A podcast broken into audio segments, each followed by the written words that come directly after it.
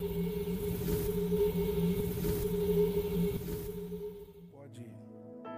abrir a sua Bíblia comigo no Evangelho de João, capítulo 15.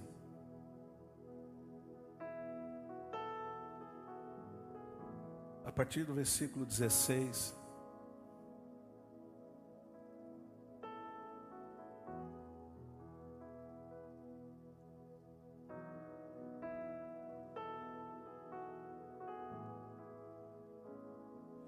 Te amamos, Jesus. Te amamos tanto, Senhor. Evangelho de João 15, 16 diz assim: Não fostes vós que me escolhestes a mim. Pelo contrário, eu vos escolhi a vós outros e vos designei para que vades e deis fruto, e o vosso fruto permaneça, a fim de que tudo quanto pedirdes ao Pai, em meu nome, ele vos conceda. Semana, semana passada nós abordamos um pouco a respeito deste texto, falamos a respeito da escolha de Jesus. É muito importante você saber, ainda que você não queira ou não entenda, que estar num lugar como esse nessa noite, não é só uma escolha tua. O Senhor Jesus te escolheu para estar aqui. Mais do que estar aqui, o Senhor Jesus te escolheu para ser dele. E assim nele, permanecendo nele, para que eu e você sejamos frutíferos, para que não tenhamos uma vida infrutífera, mas para que sejamos frutíferos. Nós falamos da importância onde esse texto está inserido porque aqui Jesus já havia ceiado com seus discípulos. Jesus já estava a caminho do Getsemane, onde ele iniciaria ali a sua via crucis, o momento da sua entrega. E é nesse meio tempo que Jesus reúne os seus discípulos para passar a eles algumas informações imprescindíveis, algumas informações importantes para aquilo que viria. Dentro desse compêndio de três capítulos, melhor dizendo, de quatro capítulos, do 14 ao 17 de João, nós veremos aqui Jesus instruindo a sua igreja, instruindo os seus discípulos, dando a eles uma direção, um encorajamento, intercedendo por eles, e não só por eles, mas por nós também. Aqui Jesus está num ambiente profético, onde ele libera algo profético que alcançaria os dias de hoje. Dois mil anos atrás, nós estamos em 21 de 2000 e agora as palavras de Jesus fazem total sentido nas nossas vidas.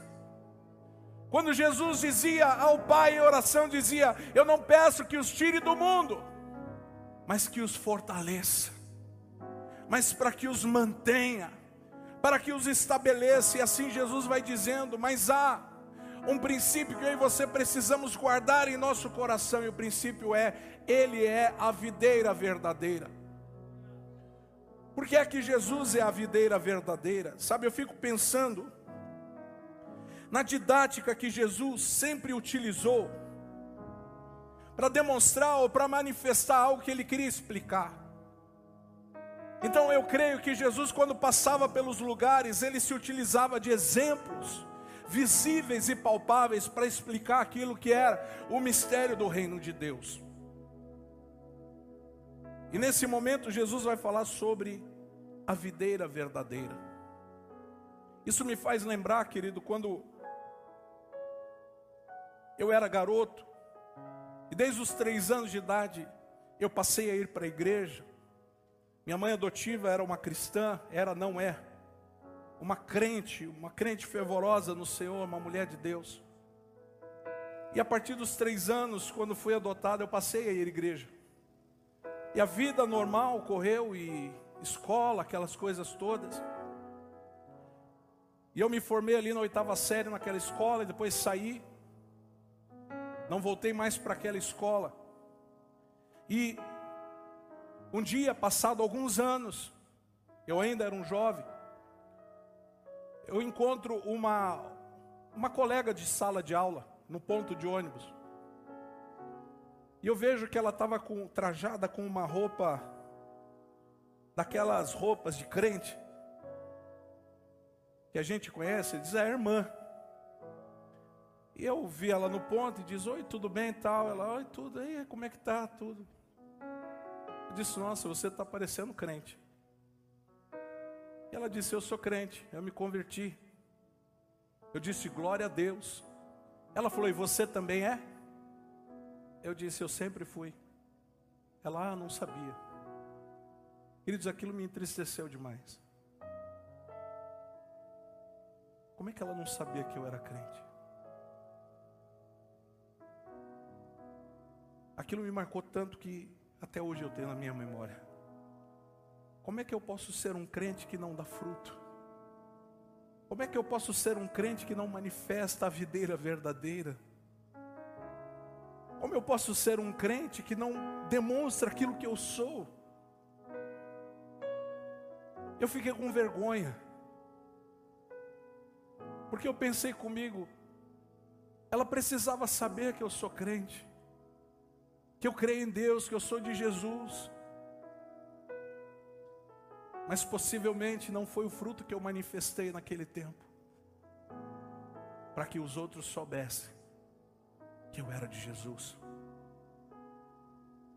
E pensando nisso, olhando para a história de Jesus com seus discípulos, eu me pergunto: será que nós temos manifestado esses frutos?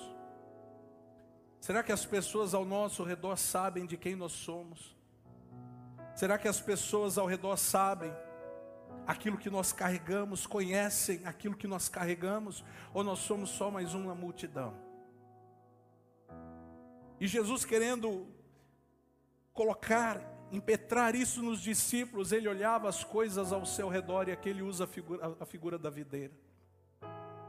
Por que, que ele usa a figura da videira e por que, que ele diz que a videira é verdadeira? Será que existiu uma videira falsa? A gente vai entender isso quando a gente vai para o livro de Isaías, no capítulo 5, versículo 7. Diz assim: Porque a vinha do Senhor dos Exércitos é a casa de Israel. Diga a casa de Israel. E os homens de Judá são a planta dileta ou a planta preferida do Senhor. Este desejou que exercessem juízo e eis aí quebrantamento da lei, justiça e eis aí clamor. O que significa esse texto? Que a vinha de Israel não produziu bons frutos. Como é que você sabe disso, pastor? Vai para o versículo 4 do mesmo capítulo que mais se podia fazer ainda a minha vinha? Está falando de Israel. Que eu lhe não tenha feito. Deus está dizendo: o que, que mais eu poderia fazer por esse povo que eu já não fiz? Que mais eu poderia manifestar, demonstrar, exercer para este povo que eu não tenha feito? E ele continua: e como? Esperando que eu desse uvas boas, veio a produzir uvas bravas. O que Jesus está dizendo para os discípulos quando ele diz que a videira verdadeira está dizendo aquilo que é estabelecido sobre a capacidade do homem, isso pode ruir.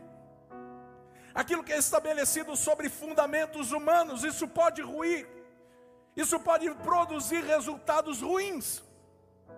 Deus deu a Israel a oportunidade de ser uma boa videira, mas Israel não produziu boas uvas, produziu uvas bravas, produziu frutos ruins e não manifestou realmente o caráter de Deus aos povos. Quando Israel não manifesta o caráter de Deus, quem Deus é, aos povos, Israel está falhando da sua missão. E nós, como igreja, qual é o Deus que conhecem através de mim e de você? Qual é o Deus que eu e você manifestamos quando estamos em casa? Quando estamos no trabalho, na escola, qual é o Deus que nós manifestamos? Se eu permanecer em Cristo e Ele permanecer em mim, então eu vou dar bom fruto. Se os meus frutos não são bons, significa que eu não estou nele e Ele não está em mim. Quem está entendendo, diga amém. Mas Jesus é a pedra angular. Jesus é o firme fundamento, é por isso que ele diz: permanecer em mim, sabe por quê? Porque Jesus é a base que não pode ruir. Jesus é a base que não pode desmoronar. Jesus é a base, é o fundamento que homem nenhum pode tocar. Jesus é o fundamento que terremoto não pode mudar a realidade, que nenhum tipo de atrocidade, nada vai mudar quem Jesus é. Jesus é a videira verdadeira. Jesus é a firme base de que quando nós estamos nele, a seiva, o alimento que vem para nós é um alimento bom é um alimento que vai gerar frutos bons. Porque as raízes de Jesus são indestrutíveis.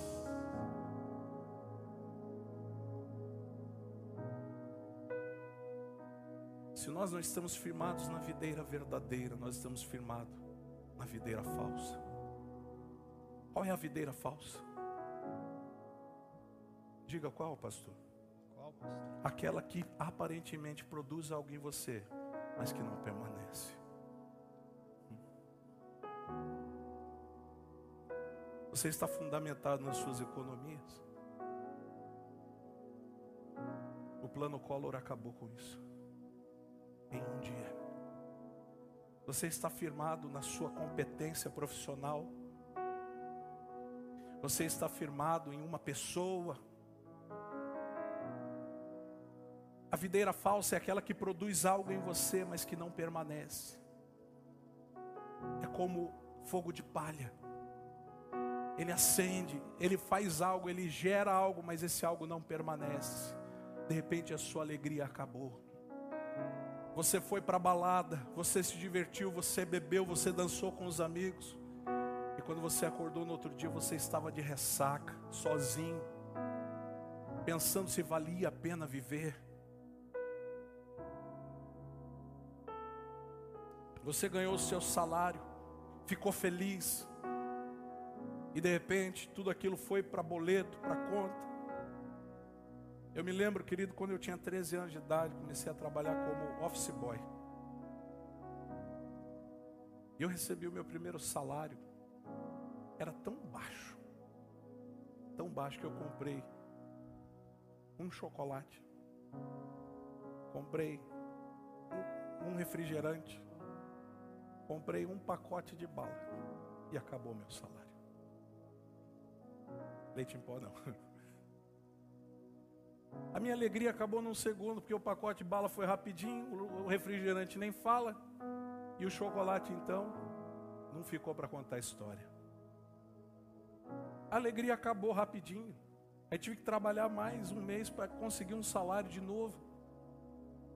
É isso que a videira falsa produz na gente uma falsa alegria, uma falsa sensação de estar tá dando certo. É quando a gente faz as coisas com um jeitinho brasileiro, quando a gente começa a, a, a, mentir, começa a manipular, começa a articular as coisas para a gente ter a falsa sensação de que está dando certo. Não está dando certo. Tudo que está fora de Jesus vai ruir. Tudo que está fora da videira verdadeira vai ser abalado. Tudo que está fora da videira verdadeira não vai produzir frutos que permaneçam. E Jesus te chamou para produzir esses frutos. Então, quando eu e você estamos nele, nós jamais seremos abalados.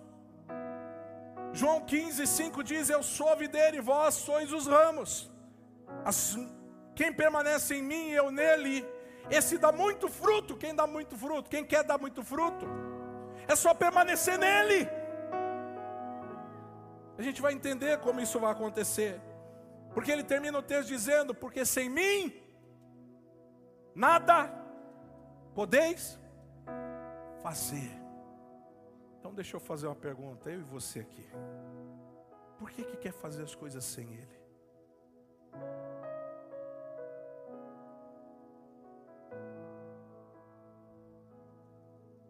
Responde, querido, para você mesmo. Por que, que eu e você queremos fazer as coisas sem Ele? Se está escrito que sem Ele nós não podemos fazer nada.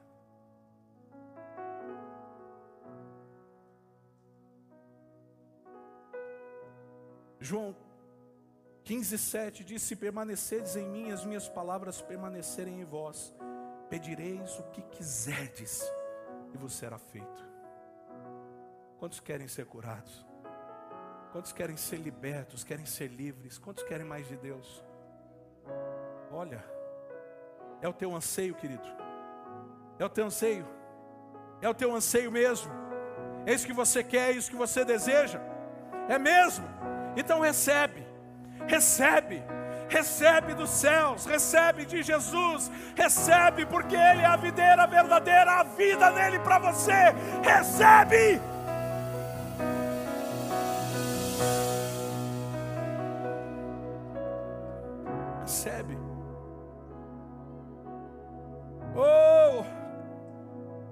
1 João 2,5,6 diz assim: Aquele, entretanto, que guarda a sua palavra, nele verdadeiramente tem sido aperfeiçoado o amor de Deus.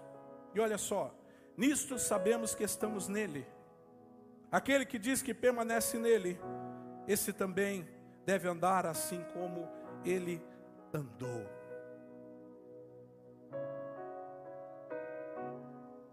Permanecer em Jesus é andar como ele andou, é fazer como ele fez, é ser como ele. Permanecer em Jesus é obedecer a Sua palavra. Nós vamos falar sobre os frutos que a gente precisa produzir. Mas disso eu quero Agradecer a presença dos pastores aqui, apóstolo também, obrigado. Sei que chegou de viagem, veio morto cansado, obrigado. Viu? É uma honra para nós, não é, gente? Pastor Rogério, Pastor Johnny, Pastor Edson, conseguiu chegar da, da enxurrada, meu irmão? Pastor Edson veio lá de Osasco. É bom ver você também, Mateus. Como é que está a vida essa semana aí? Vida nova? Mateus aceitou Jesus semana passada aqui. Bom te ver aqui. Sabe, gente, quais são os frutos que a gente precisa produzir? Pastor Mário está aqui também, pastor. Pastor Daniel, é tanto pastor. Graças a Deus, esqueci de alguém, pastor Bruno, pastor Vanessa, Michele, os pastores do louvor. Amém. Quais são os frutos que a gente precisa produzir?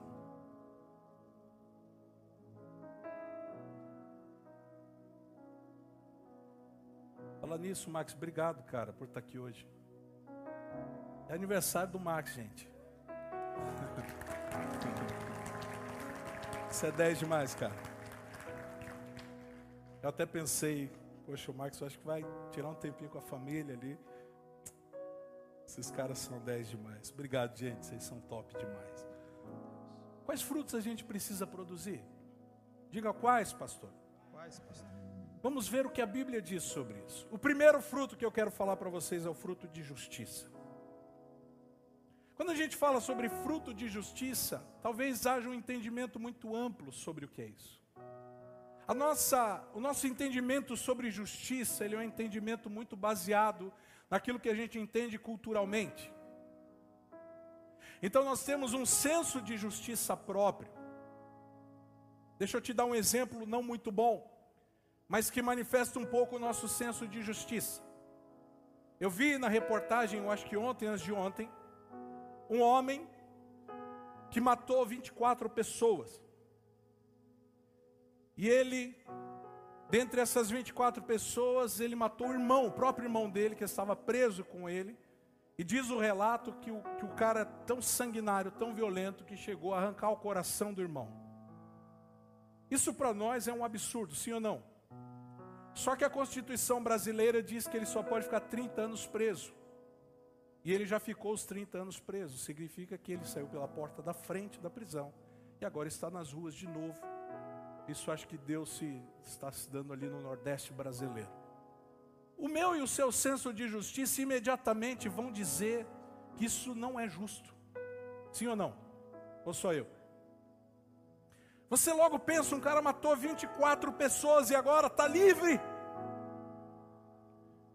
Nós temos um senso de justiça que é baseado na nossa humanidade, porque nós olhamos para as atrocidades dessa forma. Mas e se Deus olhasse para as nossas atrocidades dessa mesma maneira?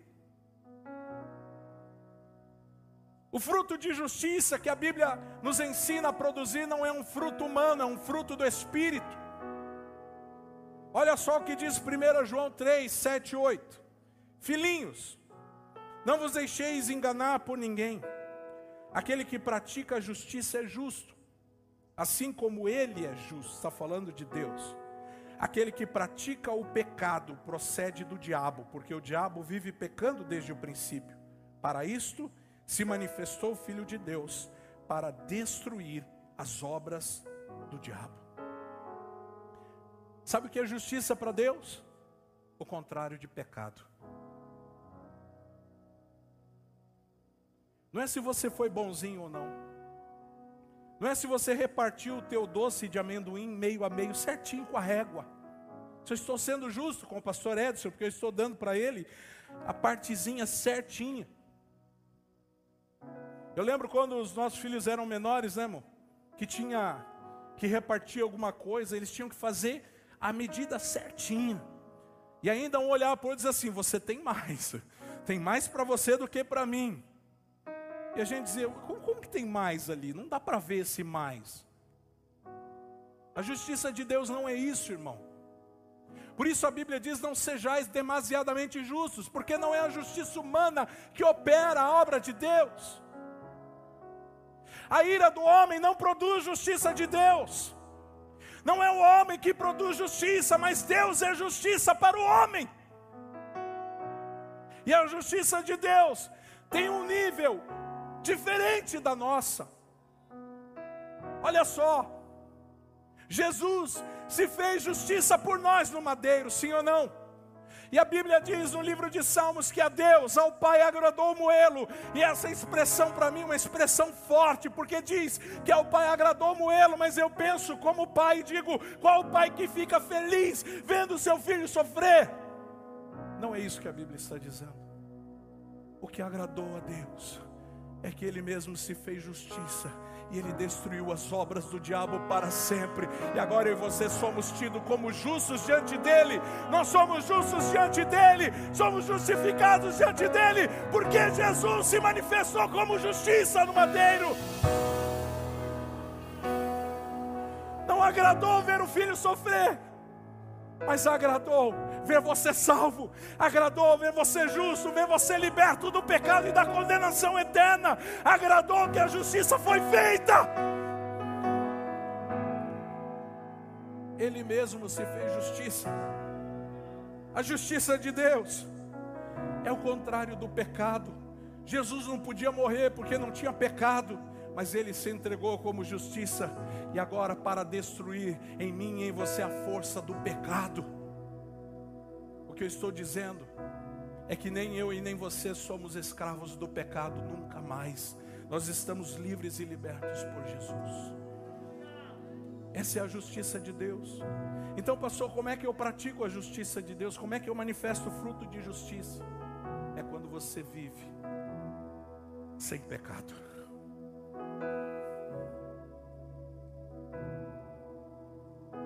Pastor, eu fui justo, eu parei no sinal vermelho.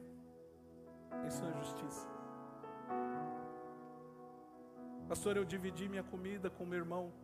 Não, isso não é justiça. Isso é bom, tudo isso é bom, é bom parar no farol vermelho. Até para não bater o teu carro. É bom você dividir o que você tem com o seu próximo, mas isso não manifesta a justiça de Deus.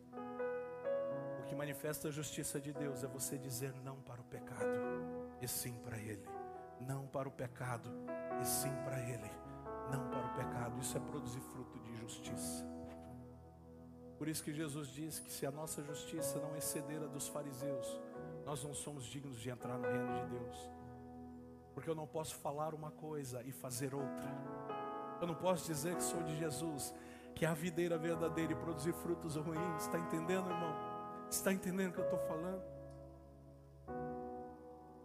Quanta, quanto, quantos de nós já foi na feira ou no mercado e comprou uma fruta e quando chegou em casa aquela fruta estava ruim?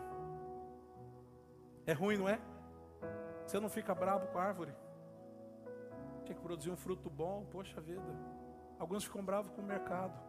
Como é que vende uma fruta assim? Mas como é que ele vai saber? Sabe o que, eu descobri, irmão? Eu estava lendo um pouco sobre biologia, até para entender um pouco da formação do fruto. Estava pesquisando o que, que, o que, que falam sobre fruto, como é que o fruto é gerado. Existe dentro da flor, olha só, o ramo produz uma flor. Essa flor, dentro dela, existe, eu não vou lembrar os nomes agora, que são nomes técnicos, o negocinho lá macho e o negocinho fêmea. E os óvulos, o óvulo, o, o ovário e os óvulos é que produzem o fruto. Meu Deus! Eu falei, Deus, você não é gente, não. Dentro da flor tem como se fosse um órgão masculino e um feminino.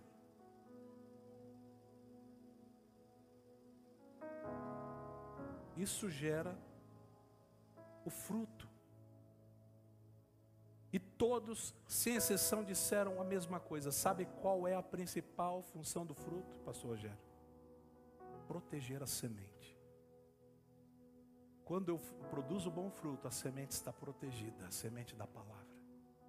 Quando eu produzo maus frutos, a semente foi corrompida.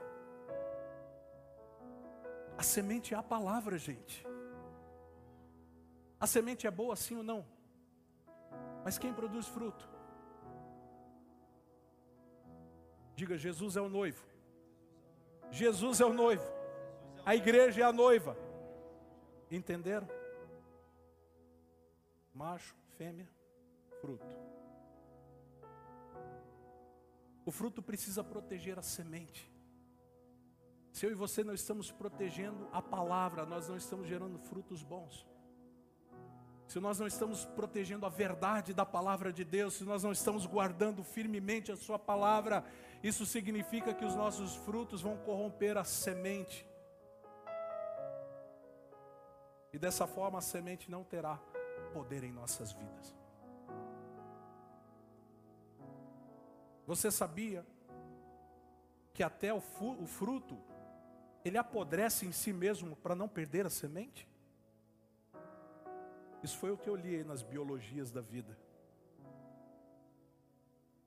Se o grão de trigo caindo não morrer, ele não produz mais frutos. O fruto ele se entrega a tal nível, irmãos. Ele se entrega num ponto tão alto, tão tão extraordinário que para não perder a semente ele se apodrece para cair no chão e a semente poder gerar de novo. Se isso é Deus, é o quê? Eu sempre olho para esse relógio e vejo que não está dando certo eu e ele. Não está dando certo. Eu vou ler mais uns textos e a gente vai terminar. Filipenses 1, 9 a 11 diz assim: Também faço essa oração. Que o vosso amor, amor aumente mais e mais no pleno conhecimento e toda percepção, para aprovardes as coisas excelentes e serdes sinceros e inculpáveis para o dia de Cristo. Nós precisamos produzir frutos de justiça, porque nós precisamos nos apresentar inculpáveis no dia de Cristo. Inculpáveis não significa que nós somos perfeitos ainda, mas que nós estamos sendo aperfeiçoados, abrindo mão do pecado e produzindo bons frutos. O dia de Cristo, cheios do fruto de justiça, o qual é mediante Jesus Cristo para a glória e louvor de Deus. Para que, que a gente produz fruto? Para a glória de Deus. Para a glória de Deus. Irmãos, a gente pode viajar esse mundo inteiro, pode dar a volta no globo, a gente pode fazer o que quiser. A gente sempre vai cair nesse ponto. Tudo é para Ele, tudo é por Ele, tudo é através dele. Ele é, Ele é, Ele é, é para Ele, Ele, a Ele seja a glória, a Ele seja a honra, a Ele seja o louvor, a Ele, a Ele a glória na igreja, a Ele o louvor, a adoração, a Ele, a Ele o reconhecimento, a Ele, sempre. A Ele. Tudo que eu e você produzimos é para a glória dEle. Oh! Deus! Hebreus 12, 11 diz: toda disciplina com efeito no momento não parece ser motivo de alegria, mas de tristeza ao depois, entretanto, produz fruto pacífico aos que têm sido por ela exercitados, ou seja, frutos de justiça. Frutos de justiça.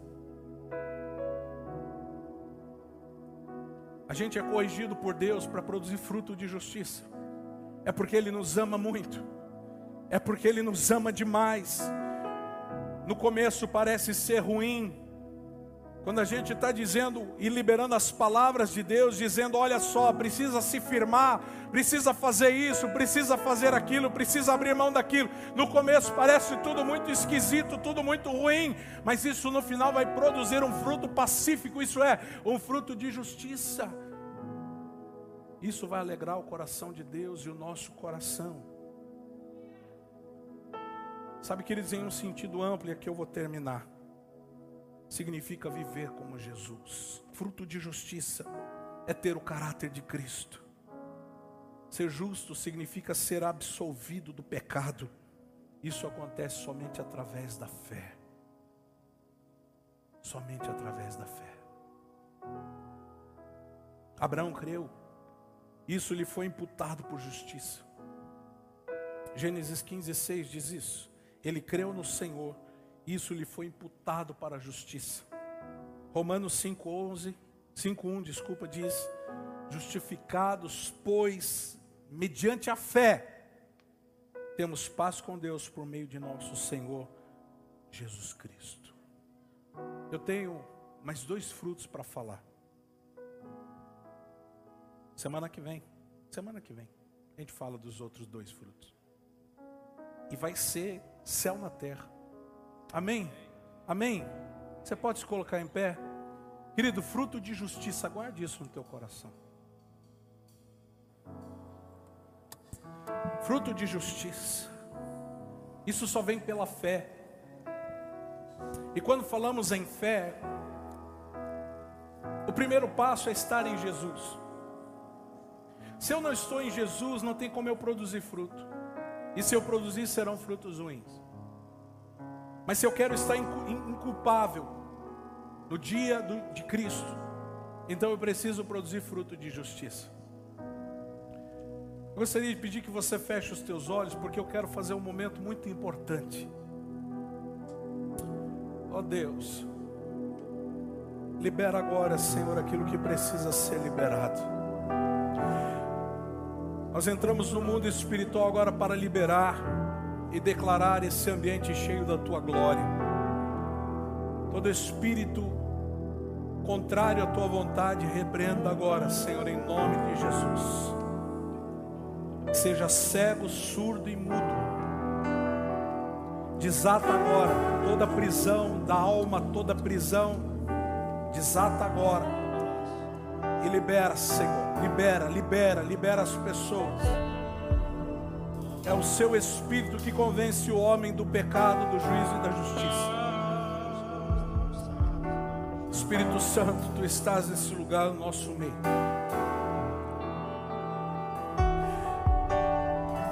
Eu sei que há pessoas nesse lugar, nessa noite, que precisam de um encontro com Jesus primeiro passo é estar enxertado nele. Sem ele nada podeis fazer. Ele é a videira verdadeira, ele tem vida para nós. Por isso eu quero que você nessa noite que está nesse lugar, que quer receber Jesus como teu Senhor e confessá-lo com tua boca, erga a sua mão. Se você já fez isso e quer se reconciliar com Ele, erga sua mão nesse lugar. Eu quero orar por você. Erga bem alto para que eu possa ver. Você que quer receber a Jesus e confessá-lo com a sua boca. Deus te abençoe, querido. Deus te abençoe, querido. Deus te abençoe, meu irmão, aí atrás. Oh, alguém mais?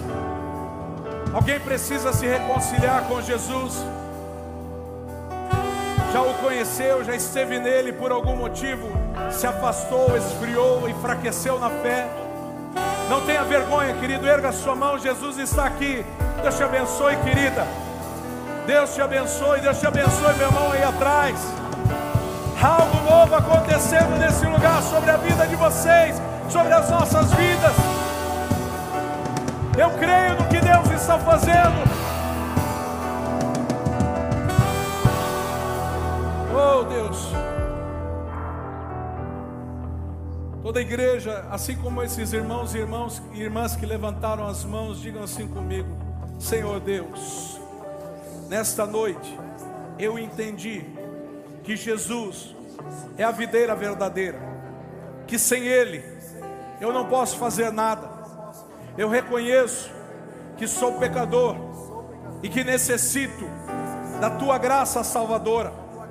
Nessa noite, Senhor Jesus, eu creio no meu coração e confesso com a minha boca que tu és o meu Senhor, que o Senhor veio em carne, habitou entre nós, foi crucificado e no terceiro dia ressuscitou, me reconciliando com Deus, me justificando diante do Pai. Senhor Jesus, nesta noite, escreve o meu nome no livro da vida Obrigado pela salvação. Obrigado pelo teu sacrifício. A partir de hoje, eu sou teu e tu és meu. Eu te agradeço, ó Deus, em nome de Jesus. Amém e amém. Aleluia. Deus abençoe vocês. Que seja um tempo de novidade no Senhor. Amém. São muito bem-vindos nesse lugar. Nós estamos felizes de receber vocês.